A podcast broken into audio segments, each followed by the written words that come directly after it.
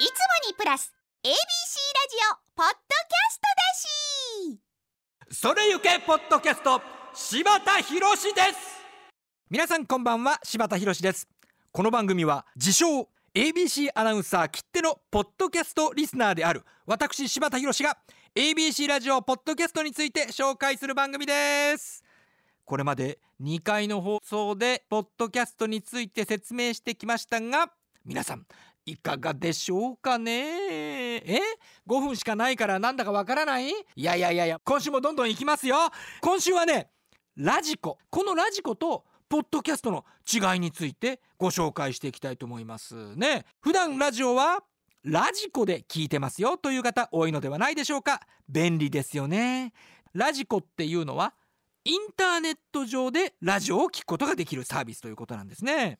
ラジコもポッドキャストと同じく過去の放送もうすでに放送されてしまったものこれを遡って聞くことができるんですよね。嬉しいですね。でも実はラジコには過去の放送を遡って聞ける期間というのが決まってます。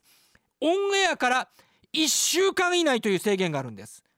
でもう一つ一度ラジコをよーし聞こポンとボタンを押してしまうと聞き始めた番組は24時間以内合計3時間までしか聞くことができないという再生時間の制限があったんです。あーもう一回聞こう。この番組聞こう。あー時間が過ぎてしまってる。聞けない。そしてあまた1週間前だから聞ける。よし聞くぞ。ピュッと聞き始めた。3時間の番組ずっと聞いてたらあーお酒飲みすぎてうっかり寝てしまったもう放送聞けません。残念です。これ共感できる方多かったんじゃないですか？さあそしてねラジコで地域外のラジオ局の放送を聞くことあります？例えば関東の番組とか北海道沖縄の番組聞けますよね？聞くことできるんですけど有料です。お金かかります。はい。そうなんです。385円かかりますよ。ところがポッドキャストはこれはねお金払わなくていいんです。もう一つ違いがあります。ラジコはインターネット上でラジオを聞くサービスですから電波のない場所では聞けないんです。つまり地下とかねトンネルとかあるいは飛行機に乗ってる時とか電波の届かない場所では Google 検索ができないようにラジコも聞けないんです。でもアプリを使えばお手持ちのスマートフォンで番組を保存することができるのがポッドキャスト。ねえ。一言で言うとポッドキャストっていうのは好きな番組を再生時間気にしなくていいんです。無料なんです。そしてどこでも大丈夫なんです。電波がなくていいんです。いつでもどこでも何度でも楽しめるこれがポッドキャスト。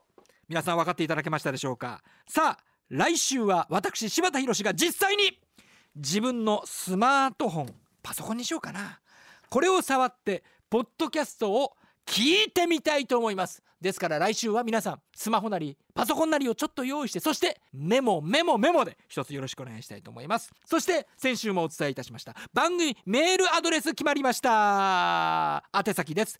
ポッドキャストアットマーク ABC1008.com podcast アットマーク abc1008.com 気になっていることをお送りいただければ番組で紹介して私がお答えしたいと思います。来週もお楽しみに。お相手は柴田博でした。